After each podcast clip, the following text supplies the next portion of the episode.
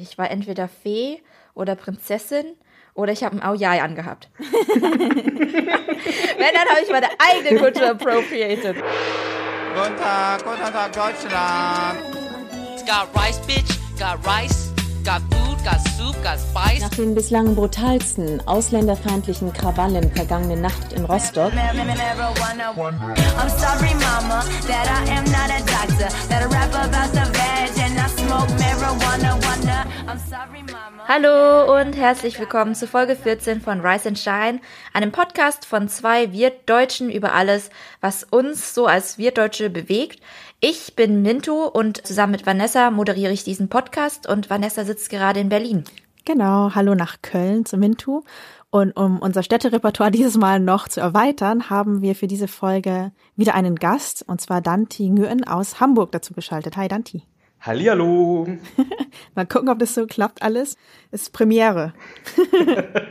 Danti macht Theater, sowohl vor als auch hinter der Bühne. Und er ist in der Kulturarbeit, also er berät Kulturinstitutionen zur interkulturellen Öffnung.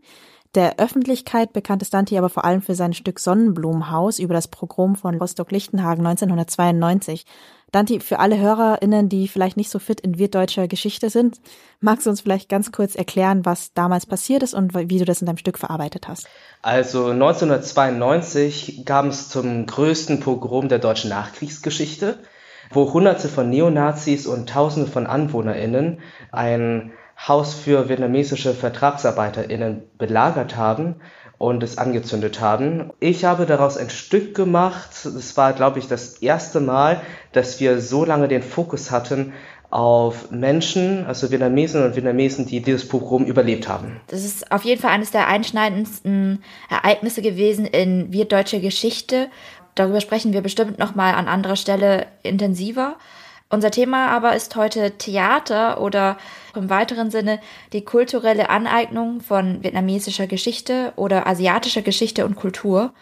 Wer uns auf Instagram verfolgt hat, der hat vielleicht mitbekommen, dass wir uns sehr über Karneval oder über Fasching aufgeregt haben. Also die Jahreszeit, wo Leute wieder ihre Klischee-Kostüme, ihre Chinesen-Kostüme und ihre Geisha-Kostüme ausgraben. Auch hier in Köln übrigens, wo ein ganzer Karnevalswagen auf dem Rosenmontagsumzug mitfährt, wo alle als Chinesen verkleidet sind, komplett mit Make-up und allem. Und, ähm, Das ist so schlimm. und besonders auf die Spitze treibt es jedes Jahr aber ein Ort in Bayern, nämlich Dietfurt. Da gibt es nämlich den sogenannten Chinesenfasching. Genau, beim Chinesenfasching verkleidet sich ein ganzer Ort wie Chinesen in Anführungsstrichen. Also sie malen sich gelb an oder manchmal malen sie sich nicht mit gelb an, sondern ziehen sich gelbe Tonnen oder so an, setzen sich Strohhüte auf, ziehen sich Bademantel an, die dann vermeintliche Geisha-Kostüme, was ja super chinesisch ist. Und das hat einfach eine sehr lange Tradition aus den 20er Jahren noch. Aber auf jeden Fall feiern sie das jedes Jahr und meinen es gut und sagen auch immer von sich, es hat noch keinen echten Chinesen gestört. Tatsächlich gibt es eine chinesische Delegation, die immer wieder hinfährt und sich das mit anschaut und wohl auch ganz lustig findet. Ehrlich gesagt, wenn wir uns diese ganzen Sachen angucken, dann, also ich spreche auch nicht aus chinesischer Perspektive, also nicht nur, weil ich keine chinesische Familie habe, sondern weil ich auch nicht in China aufgewachsen bin und nicht einfach in ein fremdes Land gehe und gucke, oh, die machen aber was Komisches, sondern ich lebe in diesem Land, wo Leute im Grunde 365 Tage im Jahr sowas machen, halt in abgeschwächter Form. Also natürlich jetzt nicht vielleicht gelb anmalen, aber auf jeden Fall, dass Leute einen vermeintlich asiatischen Akzent nachäffen oder Vorurteile zu Kleidung und Essen haben oder so bestimmte Männer- und Frauenrollen völlig überzeichnen, Ching Chang Chong rufen. Es ist ja nicht so, dass es einmal im Jahr macht sich ein Dorf und ein kleiner Ort einen Spaß draus und macht das einfach einmal, weil es so lustig ist, sondern also etwas, das auch das sonstige restliche Jahr höchst verletzend ist für Menschen, die halt hier aufwachsen in Deutschland und Rassismuserfahrung machen.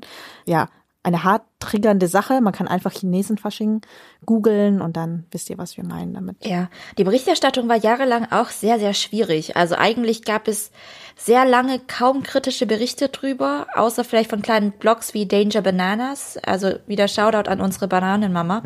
Aber der BR zum Beispiel hat das halt alles als großen Spaß immer angesehen und hat halt darüber berichtet, wie viele Leute kommen und hat Reporter hingeschickt, äh, die da das mitgefeiert haben, aber halt kaum kritisch dann darüber berichtet.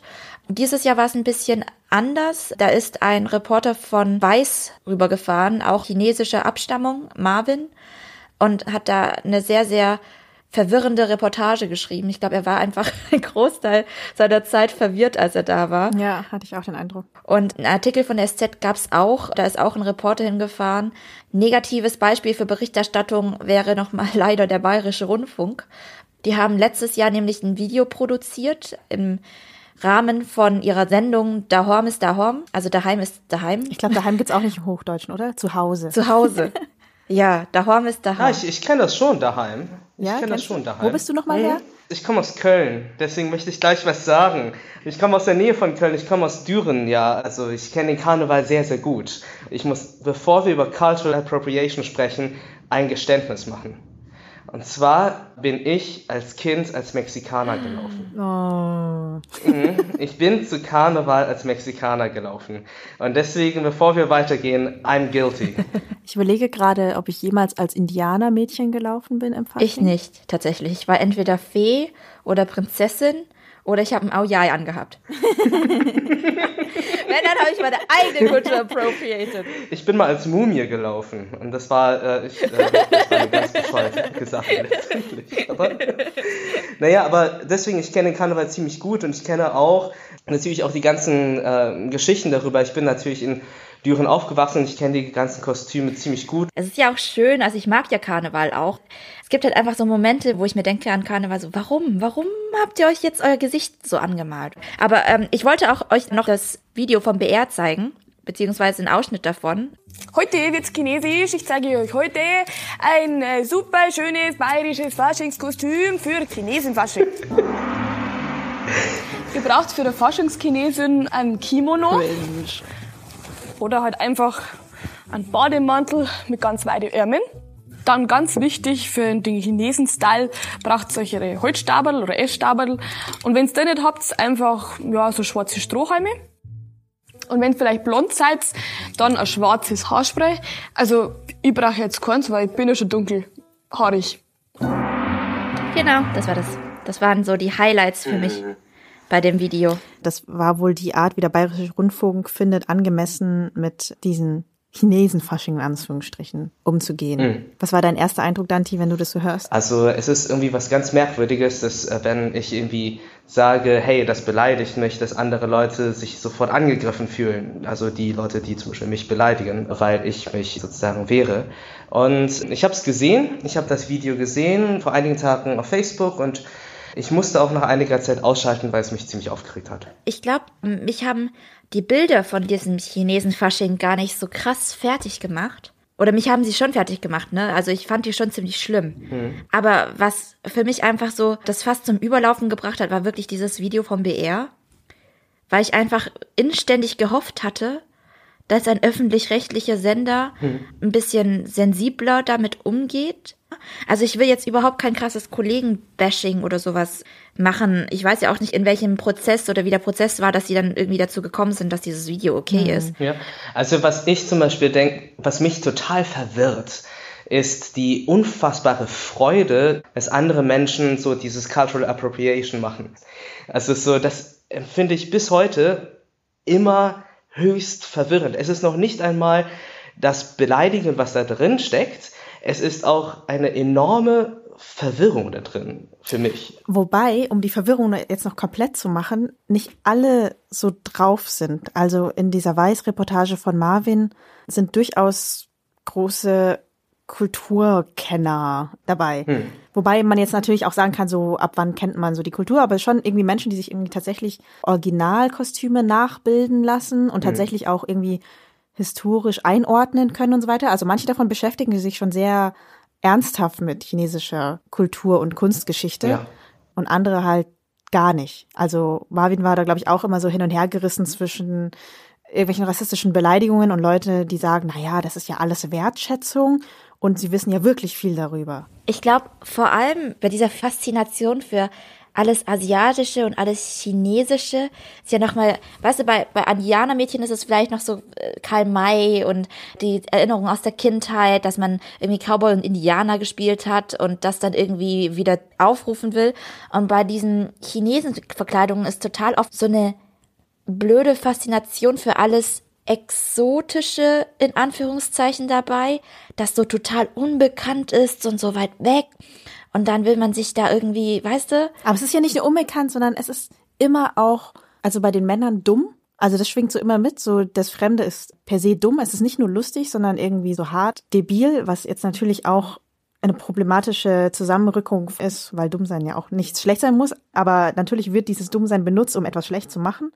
Und das andere ist, Frauen werden halt super sexualisiert. Also es sind ja nicht nur irgendwelche Klischees und irgendeine Faszination mit dem Fremden, sondern irgendwie so eine ganz bestimmte, die irgendwie den Leuten so dazu dient, so Bilder von uns aufrechtzuerhalten, die halt das ganze restliche Jahr existieren. Dann. Als Mann kann ich das total unterstreichen. Wir haben mal wieder einen Mann im Podcast, hört ihr?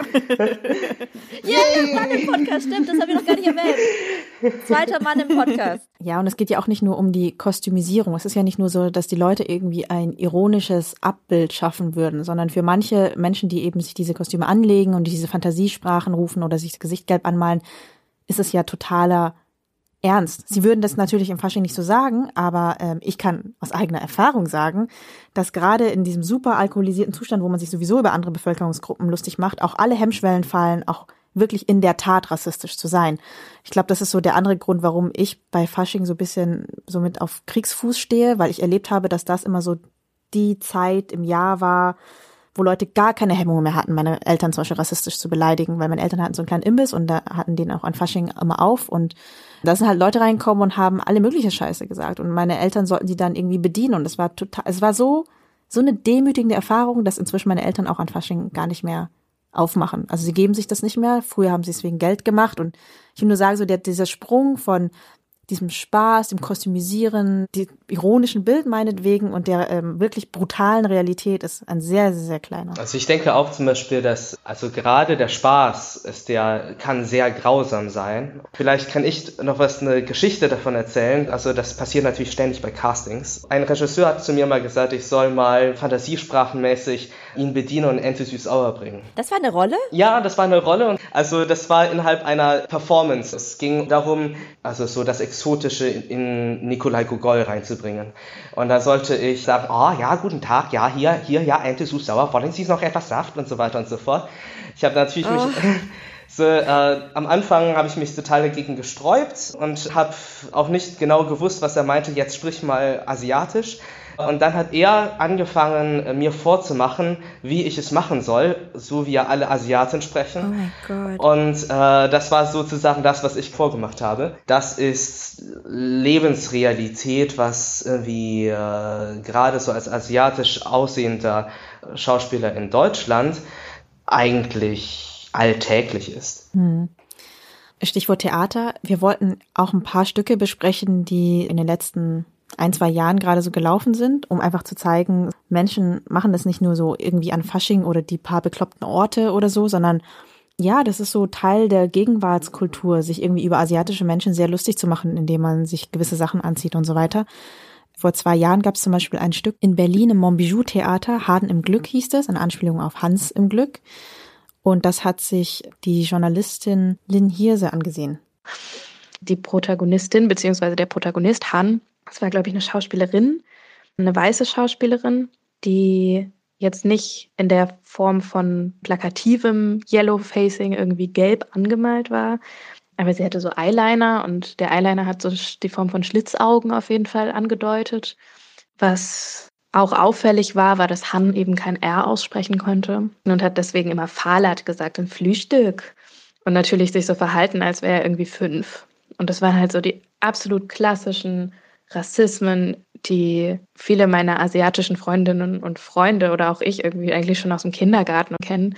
Also ich war, glaube ich, erst entsetzt im ersten Moment, als ich da saß. Ähm, und später war ich wahnsinnig wütend. Die Leute haben geklatscht danach, irgendwie, sie haben sich unterhalten gefühlt. Ja, sie hatten sozusagen einen, einen schönen Abend aber auf Kosten von was? So. Und ich hätte zwischendurch fast weinen können, weil ich es unangenehm fand. Und zum Glück war eine Kollegin da, der es sehr ähnlich ging. Also so, die saß auch neben mir und das hat ein bisschen geholfen, dass ich mich nicht total allein gefühlt habe. Und mit ihr habe ich so immer Blicke ausgetauscht. Aber als wir danach rausgegangen sind, war es schon so, dass ich mich in der Gruppe relativ alleine gefühlt habe mit diesen Empfindungen. Ja. Ich finde, das ist eine ganz wichtige Frage, die Lynn da stellt und was auch mein Problem mit dieser ganzen Yellow-Facing-Debatte ist. Wessen Spaß ist das? Wer darf hier Spaß haben? Es ist ja nicht so, als fänden das irgendwie alle Leute lustig. Wenn wir drei uns zumindest darauf einigen können oder Lynn sich darauf einigen kann, dann sagt es schon irgendwie was auch darüber aus. Und wir haben die Debatte ja auch in sozialen Medien geführt und uns hatten auch immer wieder Leute geschrieben, ja, genau solche Kostüme sind der Grund, warum ich mich ausgeschlossen fühle. Und auch ich bin ja, also ich hasse Fasching. Und das ist auch natürlich mit ein Grund so. Wer darf feiern? Wer darf sich über wen lustig machen? Und als allerletztes, wir sprechen hier von einer Theaterproduktion. Wir sprechen hier nicht von irgendwelchen komplett dummen Leuten oder sonst irgendetwas. Wir sprechen hier von Menschen, die zu einer sogenannten, ich nenne es mal, Hochkultur gehören. Wir sprechen hier von sogenannten Intellektuellen, die von sich beanspruchen, das Recht zu haben, das zu tun und das damit auch für eine intellektuelle Szene natürlich legitimieren. Was Lynn noch erzählt hat, war, dass sie ja mit einer Gruppe von Arbeitskollegen aus der Uni gegangen ist und danach auch mit denen zusammenstand und auch ihre Wut geäußert hat und halt sehr, sehr wütend und aufgebracht war. Und die anderen das gar nicht so verstanden haben, gesagt haben, warum war doch lustig, nimm das doch nicht so ernst. Und das ist das, glaube ich, was mich am meisten nervt, dass wenn ich dann Schmerz empfinde und wenn ich mich verletzt fühle, dass andere dann sagen, warum bist du denn jetzt verletzt? Also wir verstehen das nicht, warum bist du denn jetzt verletzt? Also, dass man uns einfach unsere Gefühle ein bisschen abspricht und so ganz selbstverständlich einfach sagt, ja, aber wir haben Spaß daran, warum solltest du verletzt sein? Wir wollen damit weitermachen. Also äh, dieses, diese absolute Unfähigkeit, sich in andere Personen in der Situation hineinversetzen zu wollen, ist für mich das, was ich, glaube ich, am wenigsten verstehe. Unfähigkeit oder Unlust auch einfach. Ja. Also die Leute wollen einfach nicht. Also sie könnten ja nachfragen, warum verletzt sich das. Aber nein, wir meinen es auch nicht böse. Ja. Wir sind doch nicht rassistisch. Also wenn ich vielleicht noch was sagen sollte, ist das äh, Gegenargument dazu ist ja meistens, Kunst darf alles. Wenn Kunst nicht alles darf, dann ist es keine Kunst. Mhm. Was dadurch natürlich einige Leute damit implizieren, dass sie auch alles machen können und alles machen dürfen. Und zwar unter dem Deckmantel der freien, individualistischen Kunst. Denn wenn ich das nicht frei machen darf, dann bin ich eingeengt und mein Denken ist nicht frei und damit ist das auch nicht demokratisch. Und Zensur. Es ist Zensur. Ja. Genau. Ein weiteres solches Beispiel, wo das Theater auch ganz explizit mit dieser Kunstfreiheit argumentiert, gucken wir uns gleich an. Aber vorher ist wieder Zeit für unsere Fragenrubrik.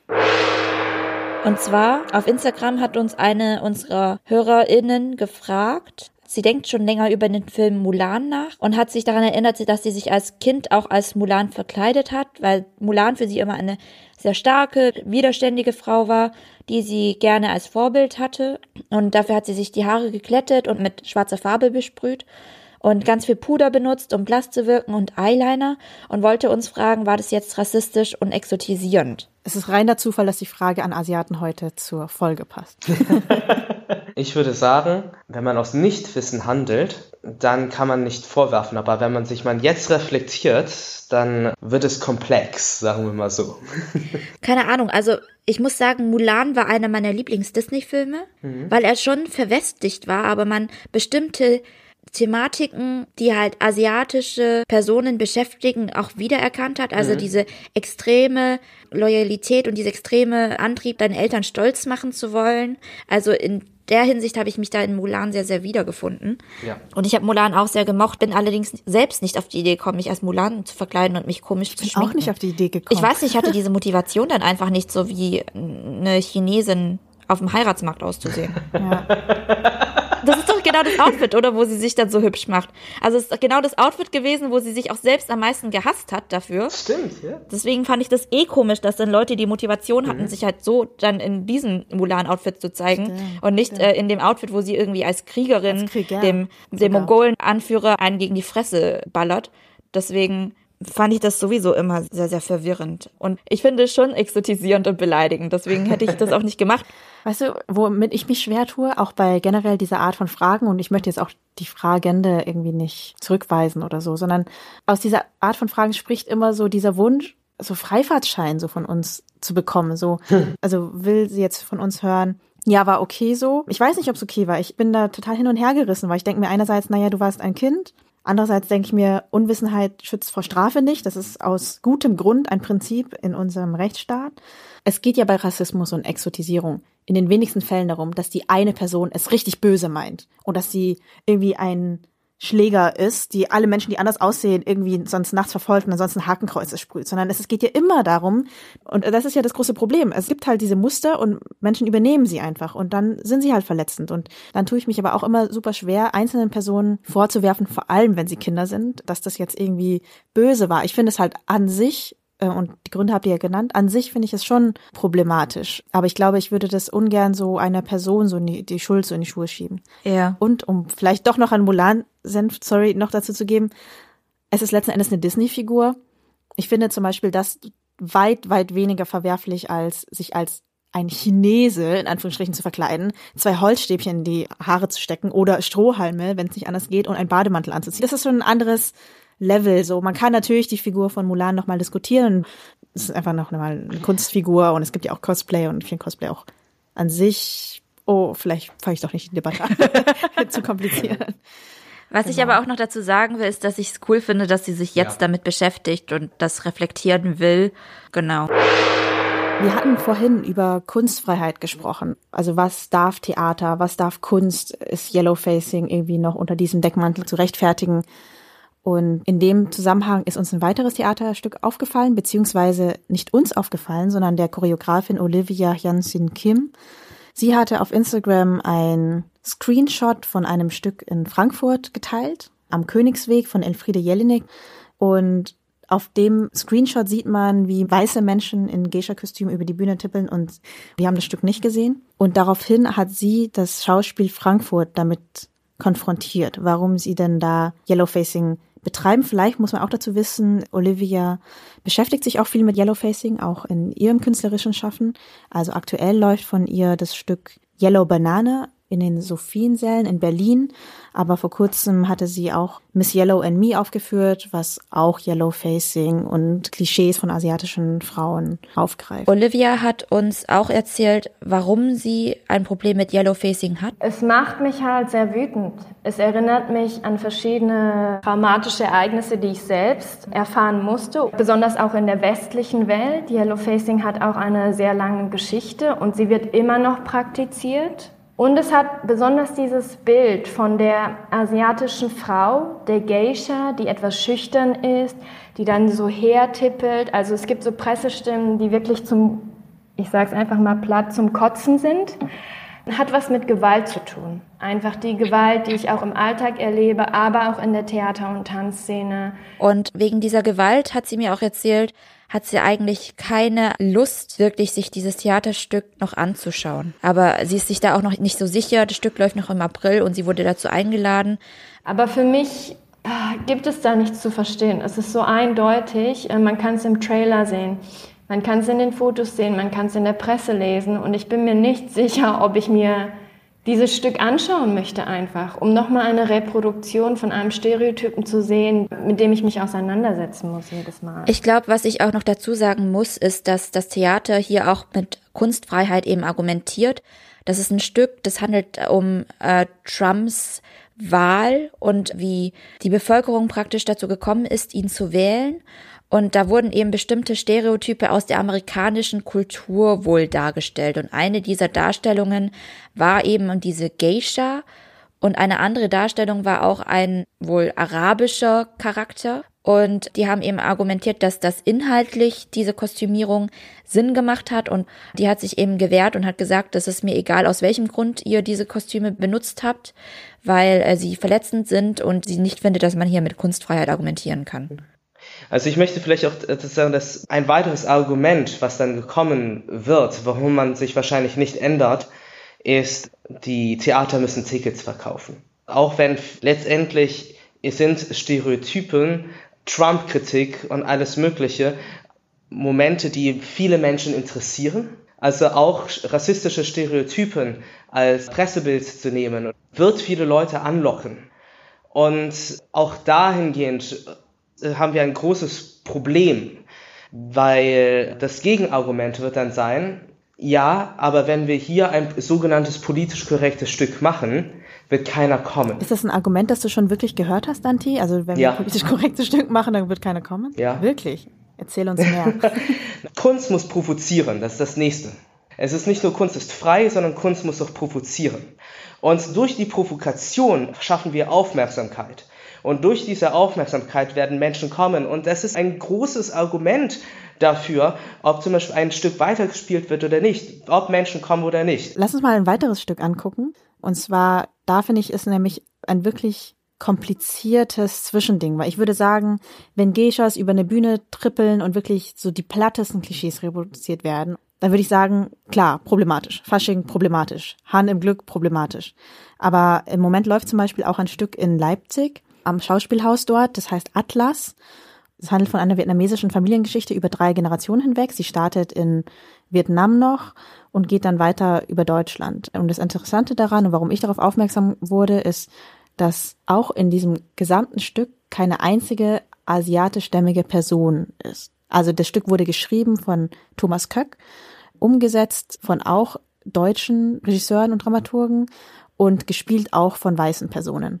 Wo ich mich natürlich von Anfang an gefragt habe, so, wieso kommt jemand auf die Idee, eine vietnamesische Familiengeschichte zu inszenieren, ohne eine einzige vietnamesische Person? Also nicht mal irgendwie so in der Regie oder so. Was ich mich halt auch gefragt habe, so war überhaupt irgendeine vietnamesische Person vielleicht auch in beratender Funktion tätig? Also ich habe mit dem Theaterautor Thomas Köck gesprochen und auch mit der Dramaturgin Katja Herlemann und dabei herausgefunden, es handelt sich um eine Auftragsarbeit. Also das Schauspielhaus Leipzig hat sich dieses Stück gewünscht. Hm. Thomas Köck hat es dann auf deren Wunsch hin geschrieben und recherchiert und in dem Prozess sehr viele Interviews geführt mit vietnamesischen Personen.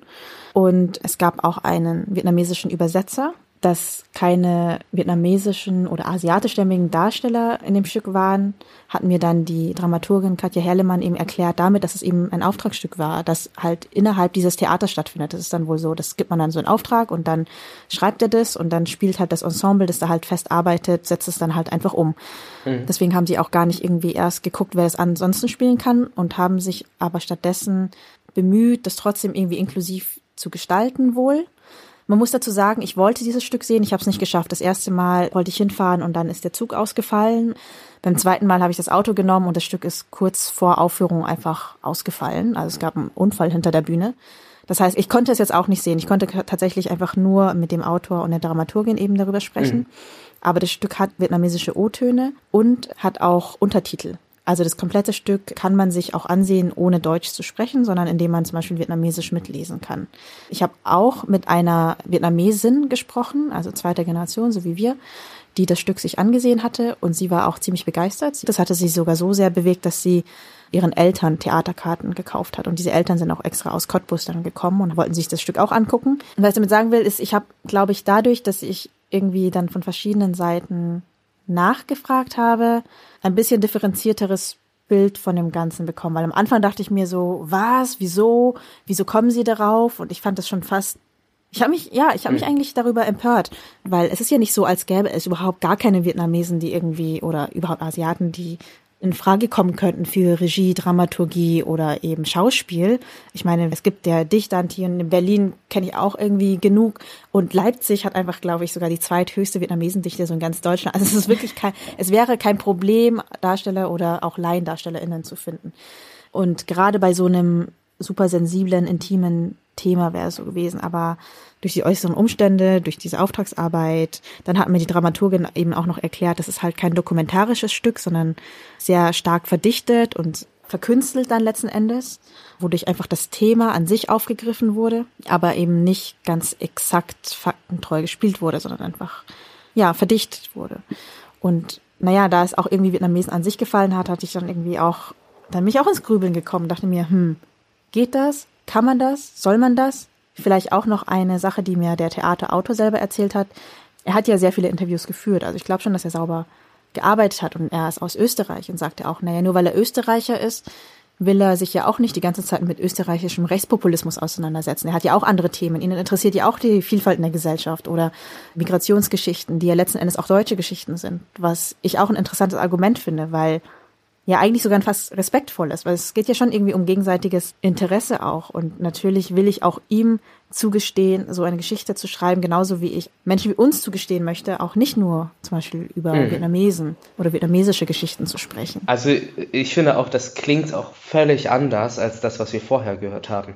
Also da bin ich sehr liberal diesbezüglich. Wenn Menschen sich bemühen und ein gutes Stück bringen, es ist fantastisch, wenn sie sich bemühen und es ist doch nicht so gut, aber sie haben sich bemüht, zumindest eine gute Recherche zu machen, Leute zu involvieren, die sich auskennen, weil sie selbst sich nicht auskennen, dann ist es, kann das sehr schön werden. Das respektiere ich auch. Ich will denen noch nicht so einfach eine Absolution erteilen. Also klar, ich verstehe die äußeren Umstände, ich verstehe auch, dass es eine Auftragsarbeit war, aber ich frage mich dann, warum dann einem weißen Mhm. Theatercast komplett dieser Auftrag gegeben wurde. Also es geht Mhm. ja auch nicht darum, nur dass es eine künstlerische Darstellung sein soll, diese so generell sein soll und deswegen keine asiatischen Personen auf der Bühne standen. Es wird ja trotzdem explizit als vietnamesische Geschichte gelabelt. Und wir haben in der deutschen Medienlandschaft und der Theaterlandschaft auch schon das Problem, dass Menschen mit asiatischer Migrationsgeschichte auch visuell nicht sichtbar sind oder halt wenig sichtbar und wenig Chance haben, auch sichtbar zu sein.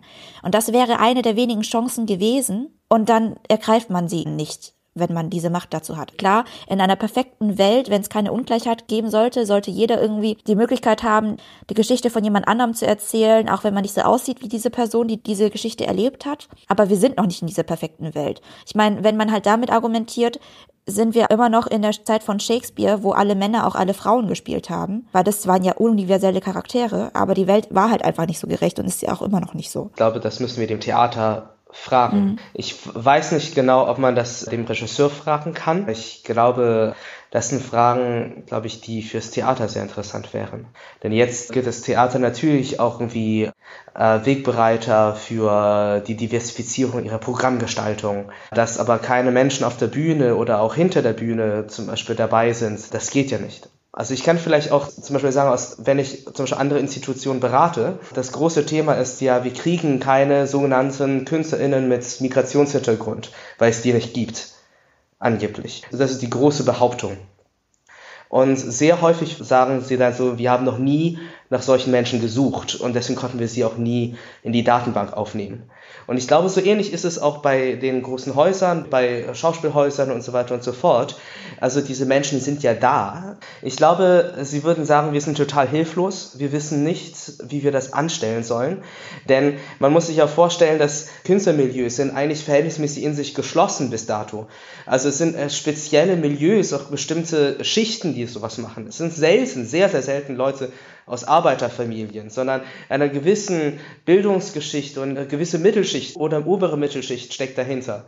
Wie auch Künstler an ein Haus kommen, ist ja oftmals durch Verbindungen. Also wer kennt wen? Und diese Barriere kann einfach aufgrund dieser Netzwerke also nicht überschritten werden. Ja, die große Frage, die ich jetzt einfach habe, ist, dass da geschildert, wie abgeschlossen so Theatersysteme sind.